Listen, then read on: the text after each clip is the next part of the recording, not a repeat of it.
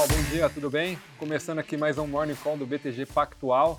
Hoje a bancada aqui diferente, eu não lembro se já fiz aqui o Morning Call com o Vitor, talvez já alguma vez, mas acho que vai ser até uma oportunidade, dado os eventos da semana, para a gente bater um papo, é. principalmente aí na parte é, internacional. Então, acho que de qualquer forma que vale sempre fazer aquele wrap inicial né, de como está o mercado nesta manhã e basicamente é uma, é uma manhã com o mercado assim sem um grande direcional, sem uma grande posição de risco, até porque a agenda ela vai se aquecendo ao longo da semana. Amanhã começa de fato a, a ganhar relevância na parte macro, na sexta-feira também a parte macro importa, mas a parte micro também vai ser super relevante na semana. Então, só para não deixar passar, basicamente os índices futuros ali o S&P está literalmente aqui no 0 a 0, tá? Subindo 0,06, então virtualmente neutro. É, o índice futuro ali também na zona do euro, né? O Eurostox e até o próprio mercado à vista também com uma leve alta de 0,4, então também nada muito notável. O próprio mercado de moedas, o dólar, está perdendo um pouco de força no início da manhã. Dentre os ativos cíclicos, como as commodities, também o petróleo está literalmente no 0 a 0, o ouro ganhando um pouquinho de força, mas assim, nada muito notável. Então, de novo, o mercado aí com dois dias aí de agenda um pouco mais tranquila. Ontem também, na parte internacional, a agenda foi bem branda e hoje também a gente vai seguir é, nessa toada, tá? Acho que em termos de destaque, só para não deixar passar, e a gente, acho que nos últimos, é, no, pelo, pelo menos no último um mês aí, literalmente, né, a partir ali do dia 8 de março, praticamente, foi quando o mundo passou a olhar mais é, para o sistema bancário americano e da zona do euro também, a China acabou ganhando um pouco menos de força ou de atenção por parte dos mercados, né, dado aqui o turmoil, né, o estresse no ambiente ocidental, mas a gente tem que continuar naturalmente olhando para a China, mais, é, mais do que nunca até aqui pelo mercado brasileiro. É, e acho que um dado importante ontem é, aliás, são duas informações importantes de ontem para hoje, que inclusive está ajudando um pouco a recuperação do minério de ferro. Lembrando que o minério de ferro teve uma semana bem difícil na semana, na semana passada, seja por é, questões regulatórias, ali o, o, governo chinês dando um pouco mais de atenção para uma alta volatilidade no preço, mas é, o que a gente teve de ontem para hoje é, é basicamente um número de crédito, né? lembrando aí que o crédito ele não é só relevante para atividade corrente, para ver a pressão de demanda, o apetite por risco aí dos empresários, né? Mas naturalmente ele também é importante para o ciclo econômico, né? Então o crédito ele começa a ser demandado agora, né? E, e efetivamente o impacto na atividade econômica ela é diluída positivamente no tempo e a gente viu um número de crédito bem acima do esperado, tá? Para o mês de março, então sugere que não só março a confiança estava melhor, mas provavelmente ao longo do segundo trimestre a gente deve também ter uma economia doméstica na China resiliente, o que é uma mensagem positiva para todos os ativos que são sensíveis à China. Acho que no lado aqui de um, né, de um investidor brasileiro, o minério de ferro acaba sendo aí o mais relevante. E além disso, do ponto de vista de oferta, também super relevante para minério de ferro, a Austrália, que naturalmente é um grande parceiro, um grande também competidor aqui do Brasil em relação à oferta de minério de ferro, ela vai ter problemas de tufões, na verdade de ciclones ao longo dessa semana, vai afetar os principais portos de exportação de commodities, não só as metálicas, mas especialmente as metálicas, e aí você tem, é, digamos assim, uma restrição de oferta no momento onde a, a economia chinesa faz o seu pico de demanda, é, principalmente de minério de ferro e também dos seus derivados ali, é, principalmente né, o ferro, o aço, à frente, então acabou gerando uma pressão adicional, então deve ser aí um vento um pouco mais favorável pensando para o Brasil no dia de hoje, não estamos dizendo que é uma nova tendência, mas é um evento super relevante para o nosso, para o nosso mercado aqui. Então, de novo, né, embora a agenda global um pouco mais tranquila, olhando o que vem de China, um pouquinho mais é, construtivo. Né? É, eu acho que você deu uma, uma passada boa, né, Arthur, é, sobre tudo que está que tá acontecendo aqui. Eu acho que tem um ponto específico da tua fala que vale a gente talvez aprofundar um pouco mais, dado a relevância que ganhou. É, e a gente sempre fala sobre isso, né, e sempre reforça muito a importância da temporada de resultados norte-americana para os ativos brasileiros, para os ativos globais e para os ativos brasileiros, obviamente, é, e especificamente dentro da temporada de resultados americana, da temporada de resultados dos bancos norte-americanos, uma vez que eles têm uma visão privilegiada de como está a economia. Então, quando a gente está falando de, uma, de um cenário, de um ciclo macroeconômico mais benigno, né, de crescimento mais forte, de inflação controlada, é, talvez essas divulgações elas, elas percam um pouco de importância, dado que a previsibilidade é mais alta. Uma vez que a gente está num ciclo macroeconômico de bastante dúvida, de alta volatilidade, até a volatilidade medida pelo VIX, né, as opções do S&P, está muito volátil, né? Então, durante o mês de março, basicamente, a, você abriu o VIX com perto de 19, 20 pontos, e aí né, no estresse dos bancos americanos ele bateu 26, 27 pontos, e agora já está abaixo dos 20 de novo. No ano atual, a gente tem uma média do VIX de aproximadamente 20 pontos, enquanto no ano anterior era um pouco mais perto de 23, 24. Então, conforme a visibilidade ela fica mais difícil escutar o que esses insiders né, eles têm a dizer e que tem uma, um benefício muito grande de estar inserido na maioria das áreas metropolitanas americanas. Uh, o JP Morgan tem bancos, tem branches em várias dessas áreas, Bank of America. Então, escutar o que eles têm a dizer é muito importante.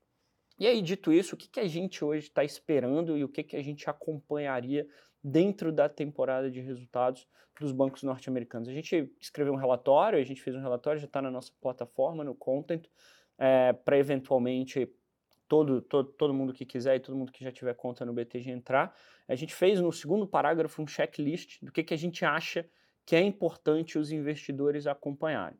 Primeiro ponto, a gente acompanharia poder de precificação dos bancos. Então, uma vez que você tem a saída de depósitos do sistema financeiro e também a troca de mão dos depósitos do sistema financeiro, né? ou seja, é, no fim do dia aqui, o que acabou acontecendo foi que os grandes bancos eles foram até net ganhadores de inflow de depósitos, enquanto os bancos regionais eles foram net perdedores. É, Para o sistema como um todo, o sistema foi net perdedor uma vez que entradas muito grandes dentro dos mutual funds. É, então, isso aqui você acaba tendo um efeito muito grande dentro da precificação da margem financeira, uma vez que o preço dos juros, os juros ele, tá, ele acaba ficando mais alto para os depositantes. Então, o poder de precificação é um ponto-chave. Segundo ponto, qualidade dos ativos. É, quer e gostaria de ver como que vai se dar principalmente os ativos relacionados ao segmento imobiliário, e eu acho que aqui ainda não tem nenhuma pressão no momento específico, é, ou no primeiro TRI de 23, né, a gente não deve ver, acho que aqui é muito mais escutar o que o Senior Management vai falar, até porque são ativos que você tem uma duration mais longa, que você acaba tendo um impacto também muito grande de pequenas mudanças de taxa de juros, e hoje o banco que tem uma exposição mais relevante a esse é o Wells Fargo, então a gente acompanha isso um pouco mais de perto. E aí eu acho que um terceiro ponto aqui, a gente fez um checklist com oito pontos que a gente acompanharia, mas pelo menos os três principais aqui, é o crescimento ou não, é, e na verdade como está se dando a dinâmica do crescimento da carteira de crédito. E aqui eu acho que esse ponto ele tem uma ligação muito grande com o que o Arthur estava trazendo e comentando em relação à, à política monetária e, e, o que a gente tem comentado aqui basicamente durante todo o ano. É, que uma vez que você tem um, um, apetite menor dos bancos por crédito, você pode gerar uma desaceleração da economia não apenas via subida de taxa de juros, mas também a restrição de crédito. Então isso pode auxiliar ou ser uh, um elemento que faça o Fed atuar de uma maneira eventualmente mais dovish do que o próprio mercado espera. Então, se a gente vê o Jamie Dimon, eh, a Jane Fraser e outros CEOs falando que que o apetite por crédito está muito baixo, que a, que a atividade econômica está um pouco mais fraca, que eles não estão tão dispostos a fornecer crédito, uma vez que preferem manter a liquidez no seu balanço, até eventualmente para ajudar bancos regionais, é, isso pode ser um indicativo, sim, sem dúvida nenhuma, de um eventual Fed dovish um pouco mais à frente. Então, acho que, e, e, aí, saindo um pouco da, dos bancos americanos, né, que eu acho que é o, talvez o, o, principal driver da semana, tem dados macroeconômicos nos Estados Unidos, mas talvez o principal driver que começa essa semana com a divulgação do JP Morgan, do Wells Fargo e do Citi, e aí na semana que vem tem Bank of America, Goldman Sachs e Morgan Stanley. É, e falando da, do restante da temporada norte-americana, o que vale o que vale comentar também é que algumas empresas já divulgaram, 18 empresas já divulgaram os resultados, o earning surprise tem sido negativo até o momento atual, uh, e por enquanto é isso que a gente está olhando um pouco mais de perto, né, Arthur? Perfeito. Acho que até pegando assim, na verdade, vários ganchos aqui da fala é, do Vitor. Primeiro deles, reforçando, o conteúdo dessas análises estão aqui na plataforma do BTG, tá? Frequentemente no chat aqui a gente coloca o link, então não só a temporada, né, mas a leitura pós-temporada, acho que, de novo, é, não só para a parte micro aí, para quem eventualmente investe lá fora, mas para qualquer investidor, até porque todos nós somos expostos aí a essa, esses risco, risco macro né, que a gente está vendo de curto prazo, é super relevante entender esse ambiente, então fica de novo aí o convite é, é, para navegar ali na plataforma e, e ver essas análises. E de novo, né, embora aqui acho que sempre o foco dos nossos investidores, dos parceiros, é saber um pouco mais do nosso mercado doméstico, né? principalmente single names, ações aqui do nosso mercado. É bom lembrar que esse risco global do sistema bancário ele afeta todos os ativos, alguns mais, outros menos, alguns setores ou baskets mais e outros menos, mas via beta, via né, a, a, disseminação do risco ali, é, a gente tem esse, esse, esse movimento. Não por acaso, por exemplo, durante o mês de março, onde a curva americana fechou de forma muito expressiva, chegou a fechar alguns dias ali no agregado aí de, de, é, de alguns dias quase 100 bips, a curva brasileira ela fechou também e todo mundo achando né, que eventualmente era só por conta do arcabouço fiscal. Não, a curva americana fechou e abriu espaço para vários outros ativos aqui no Brasil é, performarem bem. Então, por isso que lá, acompanhar lá fora é super relevante. E o, e o Mello, né, o Vitor, ele deu vários ali pontos, principalmente da parte micro, o que, que ele vai olhar, né, o que, que o mercado está olhando mas até aqui na parte macro, todo mundo vai prestar muita atenção também, até para ter uma proxy de como está a saúde do sistema financeiro, por isso tem consequências macro, como o próprio Melo comentou, né, sobre a, a possibilidade do Fed né, não ir muito além por conta do, do aperto ali das condições financeiras do crédito. Então, de fato, é uma semana super relevante. Começa amanhã com inflação americana, é, ata do FOMC também, da, é, né, super relevante para a construção do cenário de juros. Depois tem inflação produtor, na sexta a temporada de resultados e vendas do varejo de produção industrial nos Estados Unidos também. Então, de novo, a agenda macro, global, assim, de longe, vai ser mais relevante do que a agenda doméstica nesses próximos dias. Entrando efetivamente agora para Brasil, né, então, tentando fazer esse paralelo, se os juros lá fora é o grande, continua sendo né, a grande incógnita do, do momento, porque a construção do cenário de juros é o que vai liberar espaço aí para as demais classes de ativos andarem ou não, né, para a volatilidade andar, é, reduzir ou não. Aqui no Brasil, a história é mais ou menos a mesma. A gente está muito dependente aí do cenário é, do ciclo da Selic, né, que, enfim, já está pausado desde o segundo semestre do ano passado e agora tem uma grande discussão de quando iniciará o processo de cortes. E para analisar isso, a gente precisa olhar duas coisas, né? Primeiro, o cenário de inflação via expectativas e também, naturalmente, é, o cenário é, fiscal, né? o ambiente macro aqui, é, sobretudo, é o nível de incerteza sobre a trajetória fiscal. Do lado de inflação, nesse sentido, hoje a gente tem um dado super relevante, inflação é, do mês de março, né? Então, efetivamente, a gente vai conhecer ali o fechamento do trimestre em termos de inflação. O mercado está com uma alta de 0,77, a gente está com alta de 0,75, então é ali muito próximo, desacelera em relação ao mês de fevereiro, né, que foi 0,85, por conta de efeitos sazonais, sobretudo de itens ligados à educação, né, sai o período ali escolar. Por outro lado, voltam pressões ali de reajuste de combustível, é, só que a gente limpa sempre esses itens voláteis e sazonais, a gente gosta de olhar o núcleo da inflação, né, que dá uma clareza maior sobre como está o processo inflacionário, qual a tendência à frente. A gente vê uma desaceleração esperada para o mês de março, inclusive com a melhora de composição tanto no setor de serviços quanto é, no setor industrial. Tá? Então, de novo, embora a inflação headline vai continuar elevada e, de novo, é super preocupante nesse sentido. É, olhando outros indicadores que acabam sendo até um pouco antecedente, como indicador de serviços, outros índices do núcleo, a gente vê uma desaceleração ocorrendo nesse mês de março, ali de 0,76, que foi é, a média dos núcleos em fevereiro, para próximo de 0,5, 0,47, nessa região, pensando no núcleo de inflação. Primeiro passo, de novo, para você começar a abrir espaço para no segundo semestre a gente eventualmente ver cortes de juros como o mercado tem precificado. O banco aqui ainda tem uma posição de que o ambiente inflacionário, sobretudo por conta das expectativas à frente, a gente teve até o Focus ontem que não teve grande mudança nas expectativas, mas elas continuam alta, altas né, para 24, 25 e 26, né, acima da meta, inclusive. A gente ainda vê um espaço um pouco mais difícil para corte de juros, a não ser que a gente tenha mudanças da meta. Então, nesse sentido, né, a gente tem que continuar analisando a composição da inflação, que hoje a gente tem mais um passo, continuar analisando a dinâmica de expectativas, ver se eventualmente a gente vai ter uma mudança da meta no meio do ano, para refinar o cenário de corte ou não esse ano. De novo, o mercado segue com precificação no segundo semestre aí, com é, o, nosso BC, né, o nosso Banco Central mudando o posicionamento. Nesse meio tempo, naturalmente, a gente tem que também olhar a parte fiscal, como eu comentei, a gente já teve a apresentação em março ali do arcabouço, desde então A gente teve a apresentação, a sugestão ali de algumas fontes de receita, lembrando que o arcabouço ele é basicamente pavimentado, tem um tripé ali e a perna principal é a, a arrecadação, né, os novos tributos, né, as novas formas de arrecadação, que tem uma grande dúvida ainda sobre a sustentabilidade e a possibilidade de aprovação. É, como o ministro da Fazenda, o Haddad, vai viajar com o Lula para a China, é, ele deixou a discussão mais para a semana que vem, então foi adiada mais uma semana aí é, a apresentação dessas propostas e a formalização também do processo, embora o texto já esteja correndo ali é, no Congresso. Por outro lado, a gente está vendo na margem obviamente, muito ruído né, da parte política. A gente teve ontem algumas falas do presidente sugerindo aí que banco, os bancos públicos né, têm um caráter diferente dos bancos privados, por consequência, né, isso se traduziria numa expansão do crédito, que acaba também atrapalhando um pouco a política monetária.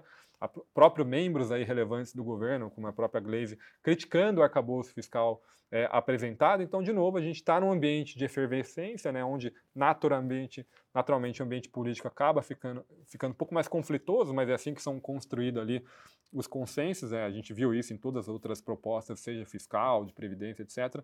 Faz parte do processo.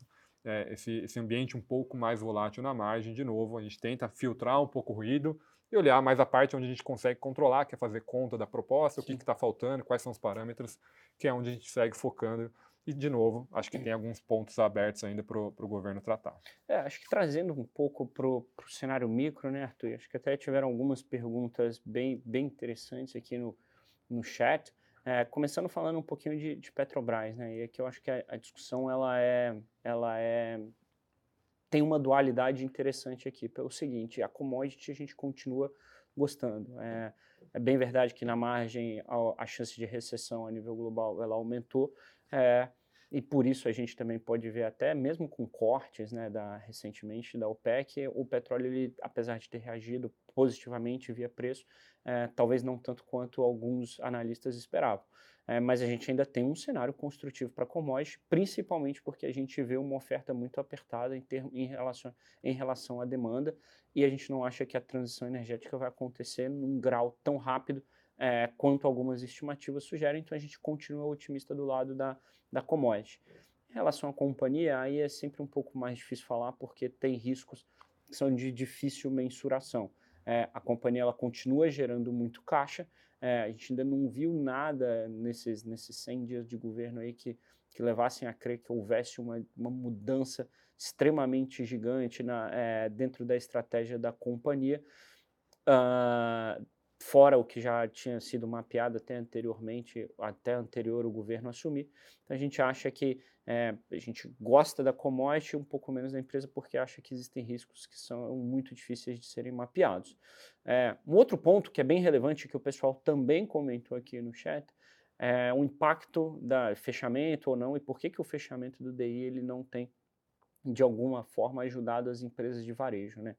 Eu acho que as empresas de varejo hoje, na verdade, elas estão numa, numa tempestade perfeita. Se por um lado, uma tempestade perfeita, se por um lado, né, elas começaram a negociar como empresas de tecnologia durante a pandemia, né, e os seus múltiplos se expandiram de maneira muito forte, né, por outro lado, elas agora negociam como empresas de tecnologia e, pior, talvez com uma dose mais é, ligada também à atividade, né? Então, uma empresa de tecnologia que talvez não seja muito ligada à atividade econômica, o varejo ele juntou as duas coisas. Ele é uma empresa de long duration muito ligada à atividade econômica. Mesmo com o fechamento do DI, né, o, existem fatores ainda dentro do próprio setor, como competitividade e até eventuais subidas de impostos que têm sido veiculadas, é, mas ainda é uma discussão relativamente menos importante, pequena aqui, é, é, difícil saber qual o valor, qual, qual vai ser o impacto nas, nas grandes empresas chinesas que exportam para o Brasil. Então, acho que isso tudo é em um momento em que a gente tem uma taxa de juros mais alta e, outras, e outros ativos na bolsa de maior qualidade, é, também negociando a valuations extremamente baratos, como por exemplo o Itaú. Então, é, é, isso daqui acaba fazendo com que o investidor ele prefira histórias que sejam mais simples, né? como por exemplo histórias de empresas de qualidade negociando a múltiplos atrativos. Um último ponto, e que eu acho que para a gente já, já caminhar para o final aqui do nosso, do nosso call matinal, é, é, o aspecto técnico. Então, a indústria, né, no começo do ano, é, a indústria brasileira de fundos de ações em relação ao investidor institucional local, ela foi net sacador o ano inteiro.